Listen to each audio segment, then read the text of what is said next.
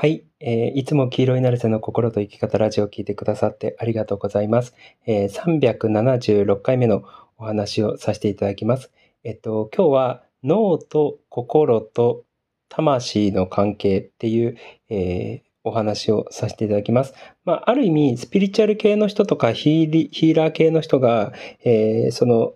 頭で考えるんではなくて、心で感じてくださいねとか、まあ、あの、魂が喜ぶことっていう言い方をしてると思うんですよね。で、僕自身も、えー、便宜上そういう言い方をしてると思うんですよ。えー、脳っていう言い方をしてる時もあれば、えー、心っていう言い方をしてる時もあれば、その魂が喜ぶこととかっていう言い方をしてる時も、えあるんですけれども、実は厳密に言うと、えその3つのがどういうふうに関係してるのかっていうことをより理解すると、え今まで僕が話してきた脳脳のからくりっていうことも、え逆にスピリチュアル系のね、ちょっと感覚的なからくりっていうのもより理解できるかなっていうふうに思ったので話そうかなって、え思います。で、あの、これから話すことっていうのは、ちょっとそのスピリチュアル系の人だったりとか、あの、ヒーラー系の人たちが言ってることを、えー、批判してるように思えるのかもしれないんですけれども、でも実際はそうではないっていうことです。ただ彼、彼女たちが、えー、ヒーラー系の人たちが心で感じていること、体感で感じていることを、よりもうちょっと具体的に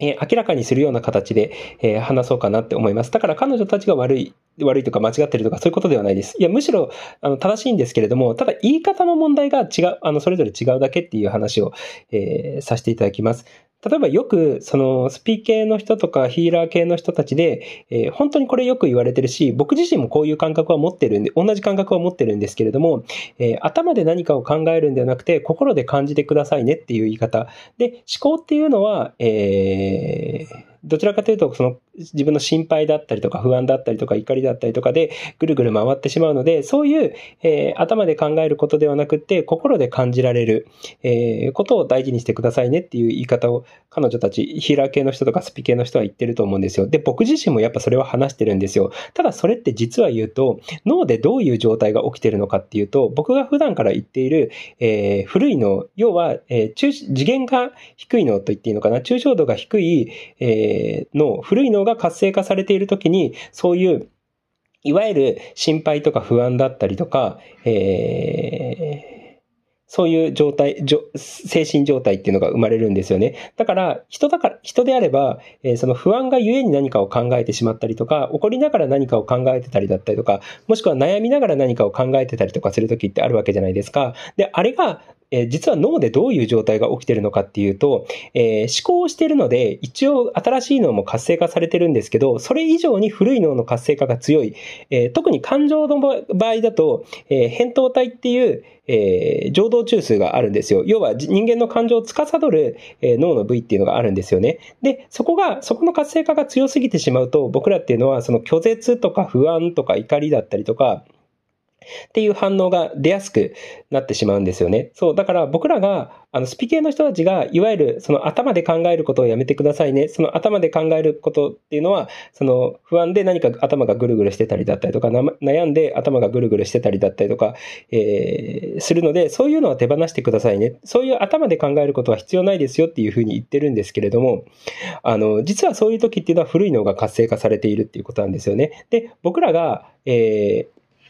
もうちょっと心地よくいろんなことを考えているとき、えー、気持ちよいひらひらめきが生まれているときっていうのは、どちらかというと新しい脳が活性化が優位になっている状態っていうことなんですよ。そう。つまるところ、えー、古い脳が活性化が強いとネガティブな感情っていうのが生まれやすくって、えー、新しい脳の活性化が強くなってくると、心地よい思考っていうのが生まれるっていうことなんですよね。そう。だから、あの、で、その心で直感することとか、え、心で何かを感じる、もしくは魂で何かを感じるときっていうのも、実は新しい脳の活活性化っていうのが、いわゆる前頭前野の活性化が上がってた方が、実は言うとひらめきっていうのが生まれやすいんですよ。だから、脳って実は言うと、あのー、なんて言ったらいいんだろう。その、の脳で考えることがダメみたいなことを言われてるんですけど、脳にも実は階層性があるんですよね。古い次元の、えー、抽象度がえー、低い次元の脳っていうのもあれば、抽象度の高い次元の脳っていうのもあるんですよね。要はして、あの視点が低い状態になってると脳のこの部位が活性化されます。視点が高いような状態になってると脳のこの部位が活性化されますっていう、あの、脳があるんですよね。で、それをざっくり言うとなんですけれども、古い脳が活性化されてるときは視点が低くなってきて、新しい脳が活性化されてるときは視点が高めになりますよっていうことなんですよ。で、その視点が高めになっていってるときっていうのは、いわゆるもうちょっと感覚的に言うと、視点が高いあの、脳の部位が活性化されてるっていうと、僕らはそれを実感することはできないわけじゃないですか。あ、今この脳の部位が活性化されてるってことは、あまり実感することできないと思うんですよね。そう。でもその視点が高いえー、脳が活性化されてる時っていうのは、人間的に深い、えー、ひらめきとか深い思考っていうのが生まれている時っていうのが、その次元の深い、えー、抽象度の高い脳が活性化されているところとリンクするっていうことなんですよね。そう。だから、平たく言うとなんですけれども、あの、今まで僕らが、えー、頭、心、の、あの、頭、心、魂っていうふうに、ある意味順番をつけてたわけじゃないですか。頭の思考っていうのを手放すと心の思考になって、心の思考を手放すと魂の、あの、何？につながるみたいなことを言ってるんですけれども、でも実は言うと、その頭も心も、えー、脳も全部脳なんですよ。あ頭も心も魂も全部脳なんですよね。ただその脳のどの抽象度、どの次元が活性化されているのかっていうことによって、えー、何？頭って呼んだり、心って呼んだりとか脳って呼んだりとかするっていうことなんですよ。より抽象度の高い、えー、脳の部位が活性化されてると魂っていう言い方になって、えー、抽象度が真ん中辺ぐらいになると心っていう言い方になって、抽象度が落ちてくると脳っていう言い方になるっていう、ただそれだけのことなんですよね。そう。だから、頭で考えること、ことっていうのは、なんか薄っぺらい感じがするんですけれども、えー、魂で感じていることっていうのは何か深みがあるような感じがあるわけじゃないですか。実感的にあると思うんですよね。あの、魂が喜んでいるっていう時と、えー、その頭で考えて何かをこう思考している時っていうのは、深さっていうのがなんとなく感覚的に全然違うわけじゃないですか。そう。だから僕らっていうのは深みがあるものを魂っていうふうに呼んでって、で、次心ってなって、次頭っていう言い方をしてるんですけど、実は言うと全部脳の現象なんですよ。実は全部脳の現象なんなんですけれども、その抽象度によって、抽象度が高くて深みがあると、えー、魂っていう呼び方になって、抽象度が低くって薄っぺらいと頭っていう言い方をしてるだけの話なんですよね。そう。だから結果的に全部脳内で起きてることなんですよ。その証拠に、えー、脳がなく、人間の脳がなくなってしまえば、まあ、脳がなくなったらそもそも生きてないんですけれども 脳がなくなってしまえば、その魂からのひらめきとかっていうのも全く感じなくなってしまうっていうことなんですよね。そう。あの、いや、実はし死んで魂だけになって、あの、その魂として霊界に行きますっていうふうに思っている人は、あの、いるのかもしれないんですけれども、でも実際問題 実際問題として、えー、魂、その自分の脳っていうのがなくなったらば、えー、受信する感覚器官がそもそもなくなるっていうことなので、えー、魂のひらめきとか心で感じるっていうこともないっていう状態なんですよね。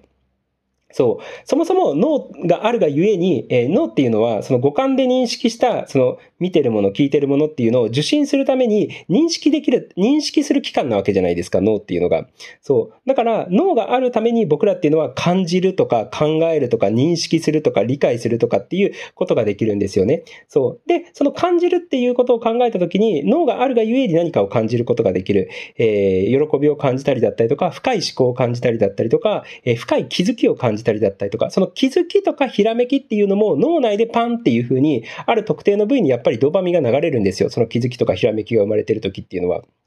そう。で、それが、いわゆる抽象度の高い、脳の中で抽象度が高い、えー、僕が新しい脳って言われてる前頭前野にドーパミンが流れるんですよね。そう。だから、あのー、結果的に脳、頭と脳と心と、えー、魂っていうのは結果的に全部同じことを言ってて、ただその抽象、その深い次元で魂って言って、浅い次元で脳って言ってるだけの話なんですよ。そう。だから、そのスピ系の人たちっていうのは、えー、間違っているわけではなくて、全然。全然間違ってるわけではなくて、その深い感覚っていうのを魂っていう言い方をしているだけで、実際は全部脳っていう脳の中で起きている現象ですよっていうことなんですよね。だから、えー、僕がいつも言ってるように、新しいのを活性化するっていうことは、そもそも人間が何か煩悩だったりとか、えー、不安だったりとか、そういう感情にとらわれずに、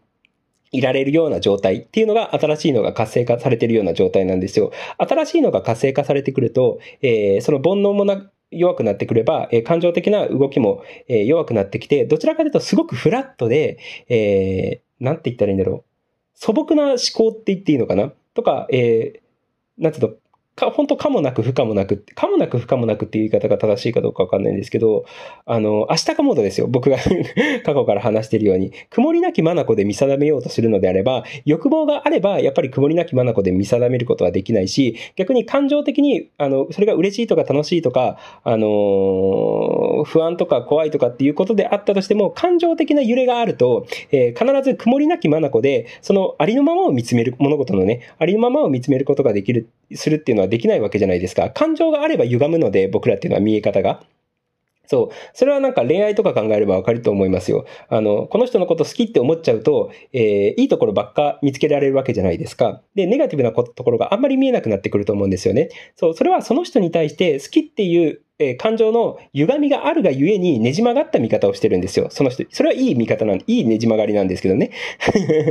いいように相手をねじ曲げて、えー、その人のプラスの面ばっか見えるっていうことなんですよ。で、逆にネガティブな感情を相手に抱いてしまうと悪いところが目についてしまうわけじゃないですか。そう。ってことは僕らは好きっていう感情であったとしても、ネガティブな感情であったとしても、感情的な反応があると、その物事に対してねじ曲げたものの見方をやっぱりしてしまうんですよね。あの、よ、良くも悪くもねじ曲げてしまうんですよ。つまりありのままの物事を見ることができない。ありのままのその人を見ることはできない。ありのままの現実を見ることができなくなってしまうっていうことなんですよね。そう。で、逆に、えー、ありのままの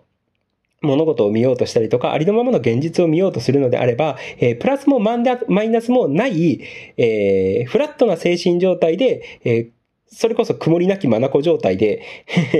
えー、物事を見る必要があるんですよね。で、その感情的な揺れがないような状態を作ろうと思ったのであれば、えー、その感情とか欲望のの、古いのを刺激せずに新しい脳ばっか、純粋な、えー、思考っていうのを活性化させる。こと、えー、がすごく重要なんですよね。で、その純粋な思考っていうのを活性化してるときに、ひらめきだったりとか気づきっていうのが実は生まれやすい。で、それは、あの、学者を見ればわかりますよね。学者って、あんまり別に世俗にコミットせずに、えー、自分の好きな学問を徹底的に追求してってるわけじゃないですか。で、その中で、えー、アインシュタインもそうだし、そう、大きなひらめきとか気づきっていうのを生んできたと思うんですよね。そう。だから、新しいのを活性化して純粋な思考を生むっていうことは、そもそも、えー、ねじ曲がったものの見方とか先入観でものを見るっていうことではなくって、えー、ありのままで物事を見ようとするような状態なので、だから、あの、学者っていうのは、えー、新しい発見とかひらめきとか気づきっていうのが増えるっていうことなんですよ。だから、アインシュタインも、あの、相対、あの特殊相対性理論も一般相対性理論も発見することができたし、そう。それは、あの、今までの重力の概念っていうのの、にとらわれず、過去の、えー、夏の、物理的な空間っていう概念にとらわれずに、えー、その物理学の重力のことを見ることができたっていうことなわけだと思うんですよね。そう。だから、その感情的な揺れも欲望的な、あの、囚われっていうのもないような状態を作ろうと思ったのであれば、で、僕がよく言う明日かモード、えー、ものけ姫のね、明日かモードで、曇りなき眼で見定めるっていうことをやろうと思ったのであれば、えー、純粋に新しい脳だけ活性化するっていうことをやってってると、えー、ひらめきも生まれやすいし、気づきも生まれやすいし、えー、イマジネーションも、クリエイティビティも生まれやすいっていう状態なんですよね。で、そういう状態の方が、えー、僕らっていうのは、要は、その、ヒーラーさんだったりとか、スピ系の人たちが言ってるひらめきだったりとか、えー、お知らせっていうのは受け取りやすいような状態なんですよ。あの、よく言ってるのが、その魂と、えー、つながると、えー、なんつうの？神様とか宇宙からのお知らせを受け取ることができますよっていうことは言ってるんですけれども、よく開けの人って言ってるわけじゃないですか、そういうことが。で、それが僕の言う、その抽象度の高い、次元の高い思考をしているような状態。新しいのが徹底的に活性化されているような状態の方が、そういうひらめきとか気づきっていうのが生まれやすいような状態なんですよ。そう。だから結果、知ってること一緒なんですよね。そう。だまあそういうことです。そう、だから、ちょっとまとめると、えー、心と脳と魂っていうのは、今まで、えー、別々の、その、脳科学っていうのが発達してこなかった時代に関しては、だから数20年か30年ぐらい前に関しては、脳と心と、魂っていうのはそれぞれ別々のものっていう考え方が昔はあったんですけれども、まあ、ここ最近の脳科学だったりとかするからの、結果を見ると、結果的にもう脳と心と魂っていうのは全部一緒のもので、ただ見る人とかそういう見方の次元、どの抽象度で見るのか、どの次元で見るのかっていうことによって、魂って言ったりとか、心って言ったりだったりとか、脳って言ったりだったりとかするだけの話で、結果指してるものは同じですよっていうことです。ただ、抽象度が違うっていうことです。要は深い、抽象度が高くって、深い次元のものを魂って言うし、えー、抽象度が低い次元のものを脳って言っちゃってるだけっていうことなんですよ。脳とか頭って言っちゃってるだけっていうことなんですよね。そう。だから、えー、まあそういった意味でね、僕は、えー、スピリチュアル系の感性っていうのも持ちながら、自分自身で持ちながら、でも新しいのの活性化をしていった方がいいですよっていうふうに、過去に散々話してきたのは、そういう理由です。そう。で、実際に新しいのをいっぱい活性化してってると、そういうひらめきに近いことっていうのは生まれやすくなるので、とか、ひらめきとか気づきだったりとか、えー、そういうのが生まれやすい状態になるので、だってもう純粋なあの、感情だったりとか欲望だったりとかの囚われがない世界なので、そこって新しい脳、新しい脳だけを活性化するってことは、古い脳の活性化を完全に抑えることになるので、欲望もなければ、感情的なブレもなければ、みたいな状態になるわけじゃないですか。そう。だから、そういう何者にも囚われてない状態で、えー、物事を見つめるので、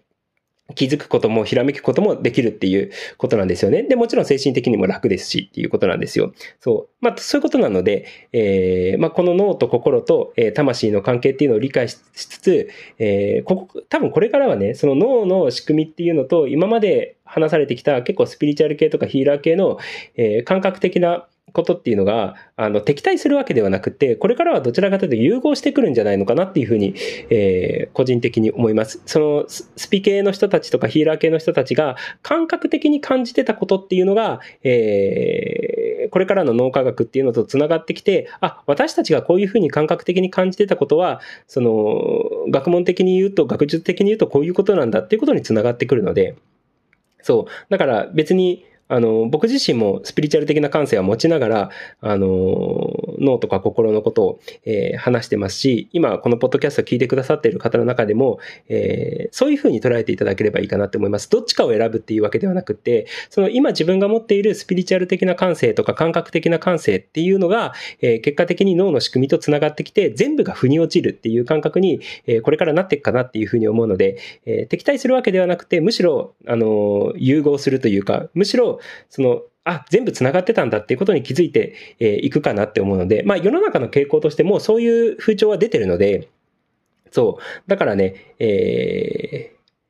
ある意味、あの、どっちがいい、どっちが悪いとかっていう問題ではなくて、あの、全部がつながる視点っていうのを持ちながら、要は高い視点になれば、えー、スピリチュアル系のことであったとしても、脳科学系のことであったとしても、高い視点に立った時にその二つがつながるポジションっていうのは見えるわけじゃないですか。視点が高いと。でも視点が低いと、それぞれが別々のもののように思えてしまうっていうことなんですよ。そう。だからね、そういうことをちょっと考慮しながら、えー、これからはその脳と心と魂っていうのを捉えていっていただければいいかなって思います。もちろん感覚的に、えー、魂っていうふうに、えー、とか心っていうふうに言っていただいてもいいですし、それをもうちょっと機能的な言い方をすると、あの、抽象度の高い脳内の思考っていうふうに、えー、言っていただければいいかなって思います。まあ、そ、その言い方が、その言い方を別にしなくていいんですけれども、そういうふうに捉えていただければいいかなって、え思います。そんな感じです。ということで、えー、ちょっと今日はからくりの解説になったんですけれどもね、えー、結果的に僕が過去から話してた、えー、抽象度を上げていく、次元を上げていくっていうことと、え、魂の声に従うっていうことが繋がってくるかなっていうふうに思ったので、え、まあ参考にしていただければいいかなって思います。そういう感じです。ということで、えー、今日も黄色いナルセの心と生き方ラジオを聞いてくださってありがとうございました。じゃあね、ありがとう。またね。